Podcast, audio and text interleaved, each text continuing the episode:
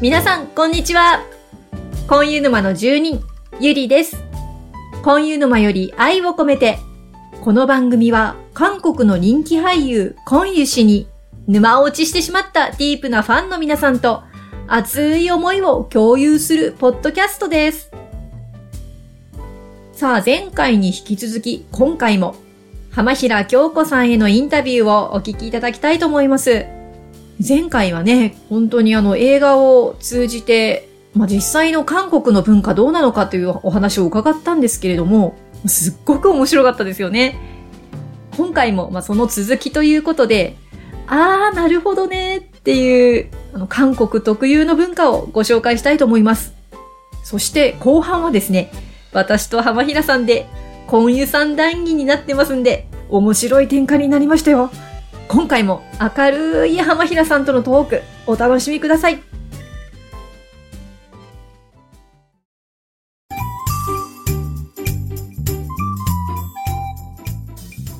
あの、ご結婚されてから、その、ね、えっと、ご実家、旦那さんのご実家で、まあ、そういう、その、大変な準備があったりっていうのを、あの、知ったと思うんですけど、その他に、結婚してみて、ああ、韓国の文化ってこうなんだ、面白いなって思われたものって何かありますか？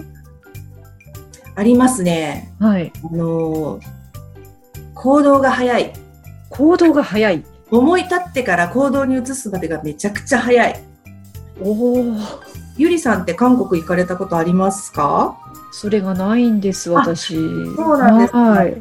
あの、よく行ってらっしゃる方だったら、はい。お分かりになると思うんですけど、はい。たまに旅行で、はい。例えば、そうですね、数ヶ月に1回旅行に行くとするじゃないですか。ええそしたら同じ場所に行っても、はい。もう店がすっかり変わってたり、え？あれ？ここにこんなお店あったっけ？みたいなことが毎回あるんですよ。え、それって入れ替わりが激しい？嬉しいんです。激しい。閉店するのも早いし、開店するのも早いんですよ。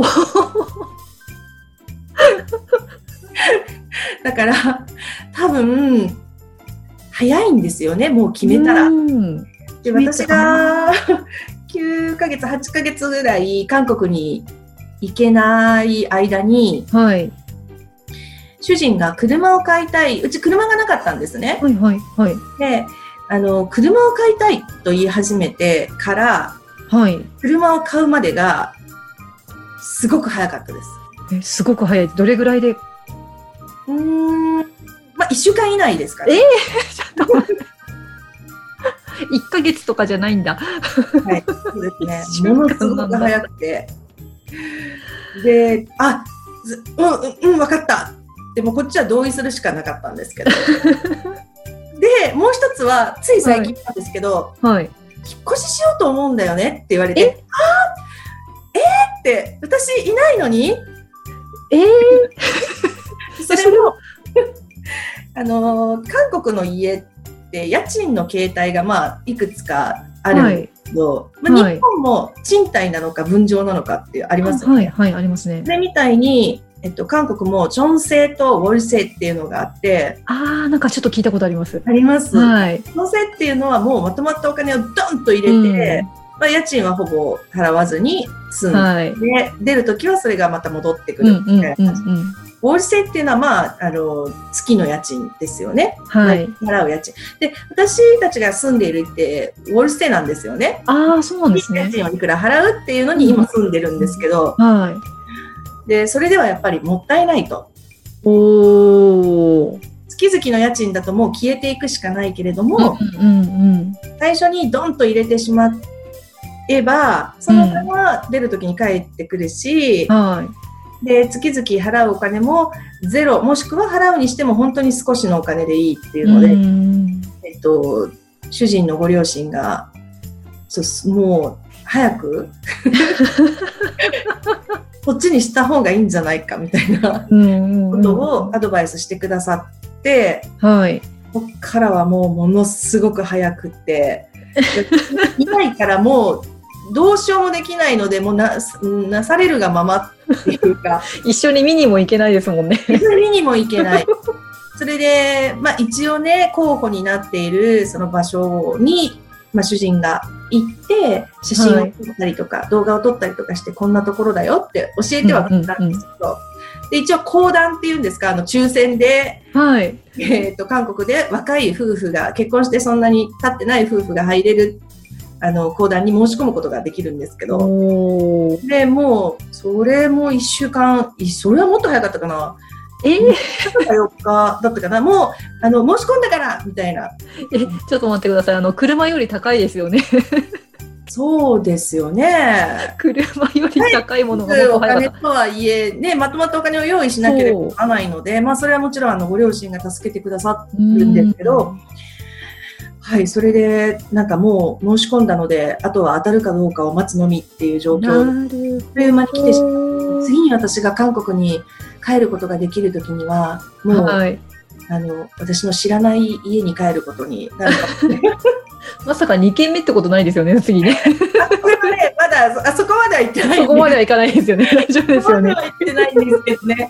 なんかせめてちょっとお別れ、あの家にお別れをなんかしたいなと思ってたんですけど、もしその講談に当たったら、はい。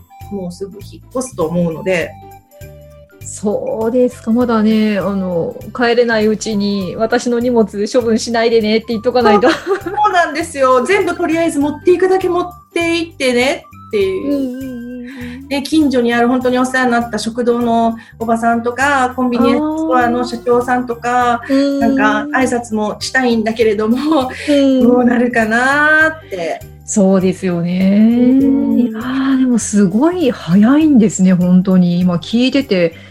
いやー、引っ越しって、やっぱり、はい。結構相当なパワーいるじゃないですか。そうですよね。私の感覚だとそんな感じなんですけど、まあ、いくらね、賃貸からって言っても、うん、いやそうですー、すごいな。ーうんでも、まあね、抽選に申し込んだ以上は、うん。当たってくれたらいいなと思って、まあ、そうですね。私日本でできること、神社に行って当たりますようにってお願いしてきました。おー ちょっとね、あの、グローバルにおお願い聞いてくださいみたいな。そうですね。なんか、しかも私カトリック教徒なので、あ、そうなんですか、はい実は私もそうなんですけど。そうなんですね。はい。ですね。で、でもう神社に行ってきまし わかる、わかります、その感その感覚。た。ね、まあでもこれが、まあよく聞く韓国のパリパリ文化。パリパリ文化。もう早くっていう、これかって思いました。いやー、確かに。うん。そう。今すごいびっくりしてますけど、確かに そんな感じしますね。うんいやー、いやーちょっとびっくりだな。こんな大きいことをそんなにこうパッと決めてしまうっていうのは、お隣の国なのにね、お隣の国なのにこんなにやっぱり違うんだなーっていう。そうですね。気持ちいいですよ。もうここまで来たらね。そうですね。なんかそのジェットコースターに乗っからしてっていう感じで楽しんでます。いいですね。そうですか。はい。あちょっともう本当にあの、面白い、やっぱり。本当に面白いです、韓国の文化。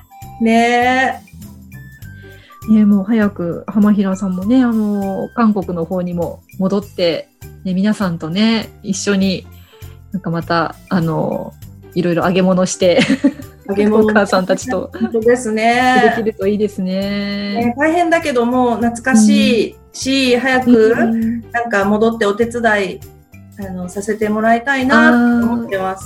いいですね。ありがとうございます。あ、なんかすごく、あ、やっぱりあの、ちょっとキム・シヨンのね、映画を見ただけでは、うんうんうん。辺のなんて言うんだろう。まあ、あんまりあったかさとかは見えないっていうか、まあ、わざとそうしてるのかわからないですけど、あーうんうんまあ、あの、当然実のお母さんとのね、そのはいやりとりはあったかく見えるけど、あの、義理のご実家に行ったところではちょっと、うん、やっぱり辛いなっていうのしか見えなかったので、ああ、あの辛いこともあるけど、あの、すごいいいところもやっぱりあるんだなと思って。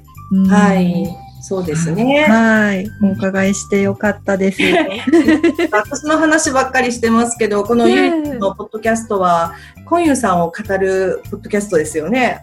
私ね、今はい。回のこの82年までキム・ジヨンを見て、はい。まあもうこれこそ、私が見たいコユンさんっていうか、なんか、普段のコユンさんにもしかして近いのかなっていうか、すごいナチュラルな感じがしたんですよ。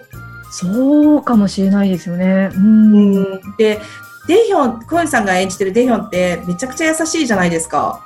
優しいです。ね、うんでも、いろんな人にも気を使って、みんなに優しいがゆえに、はい。映画見てると、おいみたいな そうそうそうそうそうそう。ところがありますよね。あります。あります。うんあります。で、まあ、すごく、あの、コインさん自身も落ち着いた雰囲気を持ってらっしゃる俳優さんだし、はいやっ。ぱね、で、あの、うん表情も柔らかいじゃないですか。ええはい。だからもう私も映画を見ながら、自分が結婚していることをちょ、ちょっとだけ忘れて、あ、こんな旦那さんええななんか、うんわわわわみたいな感じで 見せねていただいたんですけど。みんな思ってましたね。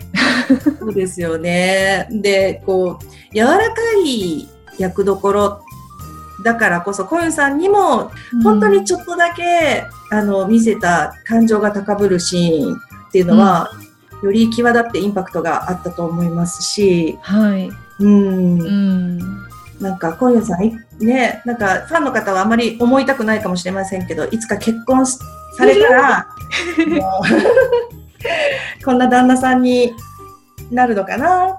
とか、こんなお父さんになるのかな？とか、ちょっと想像しちゃったりもしました。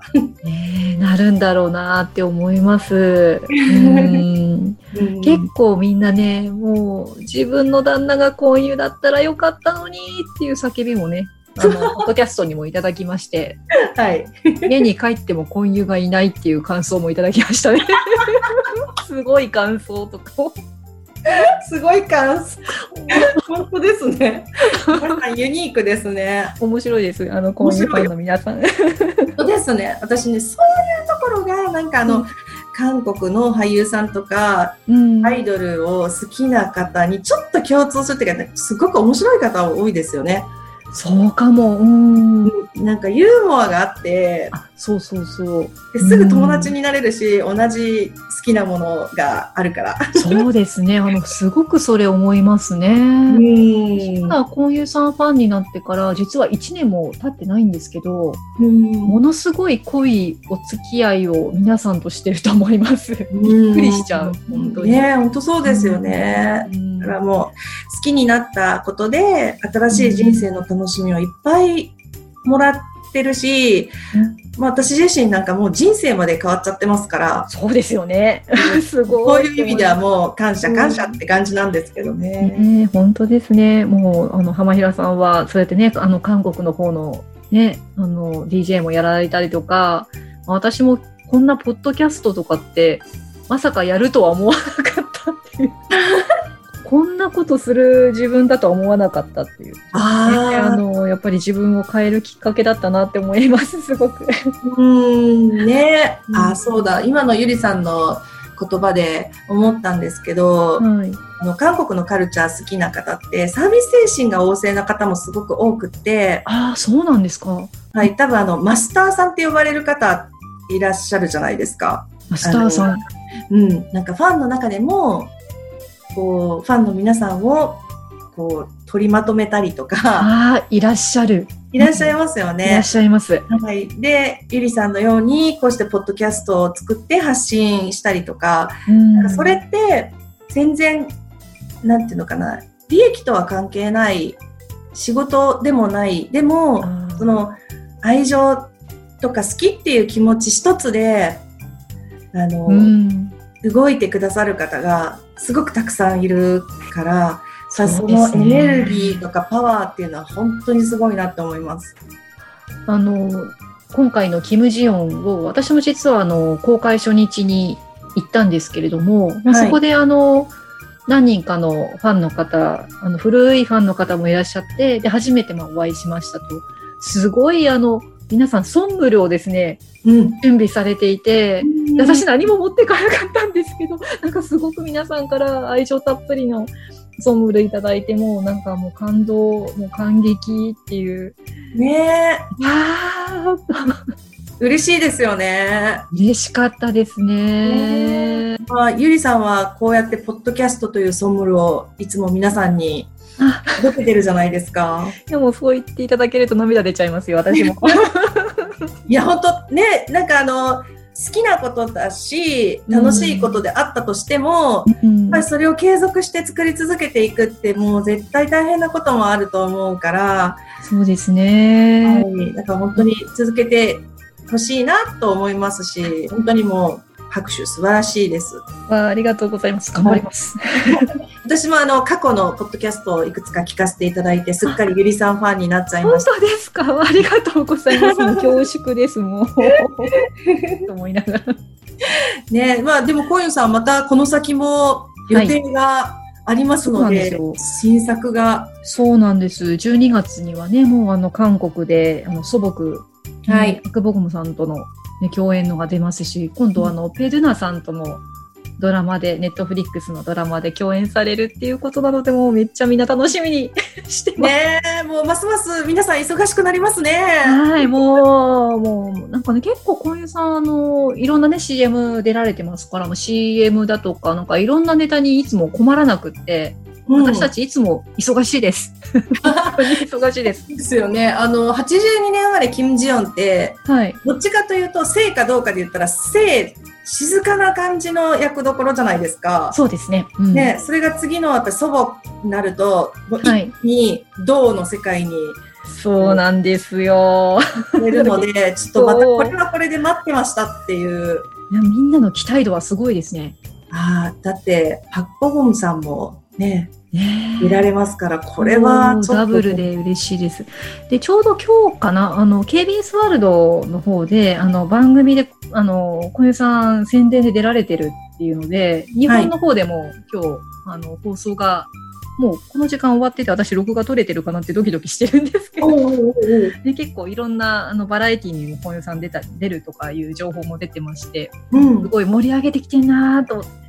あ もう韓国行きたい。本当ですよね。なんで私たち見れないの？なんか舞台挨拶とかたまにあったりするじゃないですか、映画、韓国の映画もね。そうそういうのね、行ってみたいなと思ったりすもんね。そうでちょうどキム・ジヨンが韓国で公開された時にやっぱり何人かのファンの方がねあの舞台挨拶回りあのああ、はい。されててであの私のポッドキャストでもそれに行かれた方のインタビュー実は入ってるんですけど、あのうんみんなみんな追っかけて回るんですよね。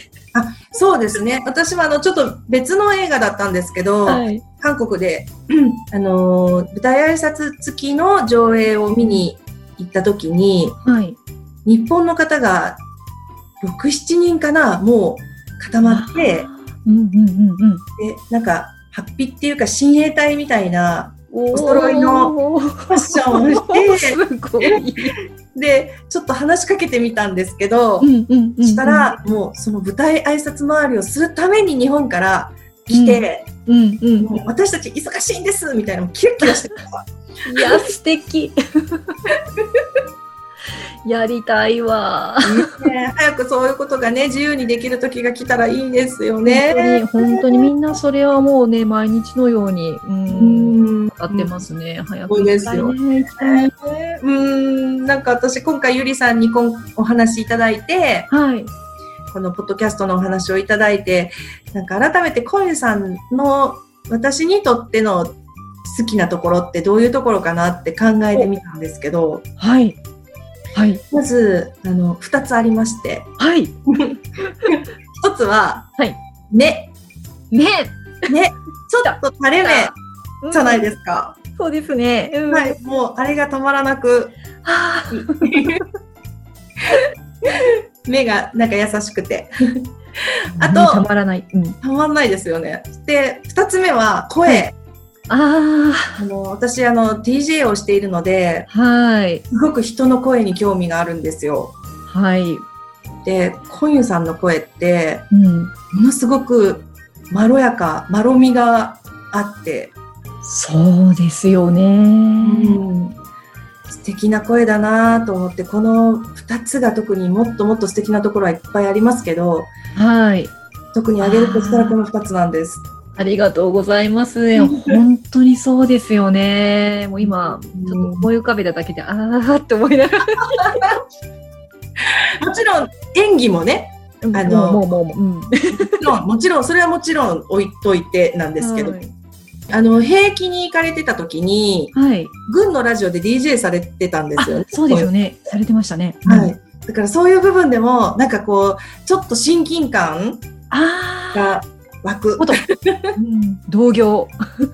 そうですね。なんか今までも、そのいわゆる VJ、あの、なんていうのかな、番組の、えっと、ビジュアルジョッキー、ディスクジョッキーじゃなくて、まあ、それをされてたりとか、はい。あと、司会？うんうん。あー、ありますね。うんとかもされてるので、ちょっと私もそういう職業をしているから、はい。そういうポイントでも、なんか、あ、なんかコエンさんにちょっと親近感っていうか、嬉しい。湧いてます。でね、私から質問していいですか、はい、どうぞどうぞ。あの、まあ、これは今までいっぱい語ってらっしゃるかと思うんですが、私は今日初めてゆりさんとお話しさせてもらってるので、はい。ゆりさんがコエンさんのチャームポイントの中で一番好きなところはどういうところですか？チャームポイントで一番好きなところ、一番をね、絞るのがすっごいー難しいんですよ。ちょっとこれは野暮な質問でしたね。えーっとですね、背中。背中。背もう、背中ですね。中、背中で語る。背中で語る。あとはちょっとあの、本当にね、あの、そのまんまの背中がね、やっぱ素敵だったりするんですよ。本当背中素敵で。後ろ姿っていろいろ出ますもんいね。やー好きですね。いろいろあるんですけどね、あと眉間のシワが好きとか結構。実はポッドキャストで、あのー好きな、婚友さんの好きな部位ランキングってやったことがあって、あのね、凄まじかったですね。もう、みんなの熱量が。うんうん、そうですよね。わー。あれ何が1位だったかなもう忘れちゃったけど。いっぱいありすぎて。爆笑しながらコメント読んでましたね、私。間違いないですね。うんあ私、今回あの、82年生まれ金ジヨン見ていて、はい。コンユさんって、はい。あの、羽織る上着似合いますよね。そうですなんねか。あの、コート、ちょっとトレンチコートっぽいものから、ちょっとなんか、あの、ごめんなさい、ちょっと語弊があったら申し訳ないですけど、おじさんっぽいジャンパーまで、なんかもう、羽織物めっちゃいろいろ似合うなと思って。そうなんですよね。あの、トッケビの時もカーディガンとか、ロングカーディガン、ああ、うんうんうんすっごい似合ってて、うん。ねこんなん着ちゃうの？みたいな感じで。え。いや、本当に。でもそれはちょっと背中が好きっていうのに通じてるんじゃないかなって、いい背中だからこその着こなしっていうのはあるかもしれないですね。そうですね。いやもうファッションもね、本当もうね、もうモデルもされちゃうぐらいですから、いいですよね。うん。いやそうなんです。背中なんです。ちょっと、なんかね、みんなに怪しいって言われるんですけど。いや、でも分かりますよ。うん。ね質問ありがとうございます。すいちょっと照ません。れちゃう。ね、本当にもう今日はもう浜平さんに楽しくお話しさせていただいて嬉しかったです。ありがとうございます。いたくさん喋っちゃって、なんか、えいえ。すみません。で、またぜひ遊びに来ていただけたらと思ってますんで。はい。はい。ね、あの、早くコロナも収束して、浜平さんが韓国とね、日本を行き来して、私たちにまた新しい情報をたくさん伝えてくれることをもう待ってますので。わかりました。はーい。はい。今日は浜平京子さんにおいでいただきました。浜平さんありがとうございました。ありがとうございました。감사합니다。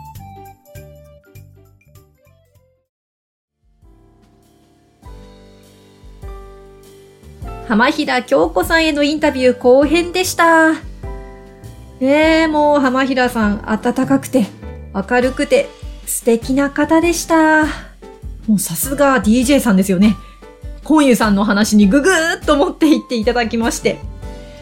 もう浜平さん目と声がお気に入りっていうことでしたね。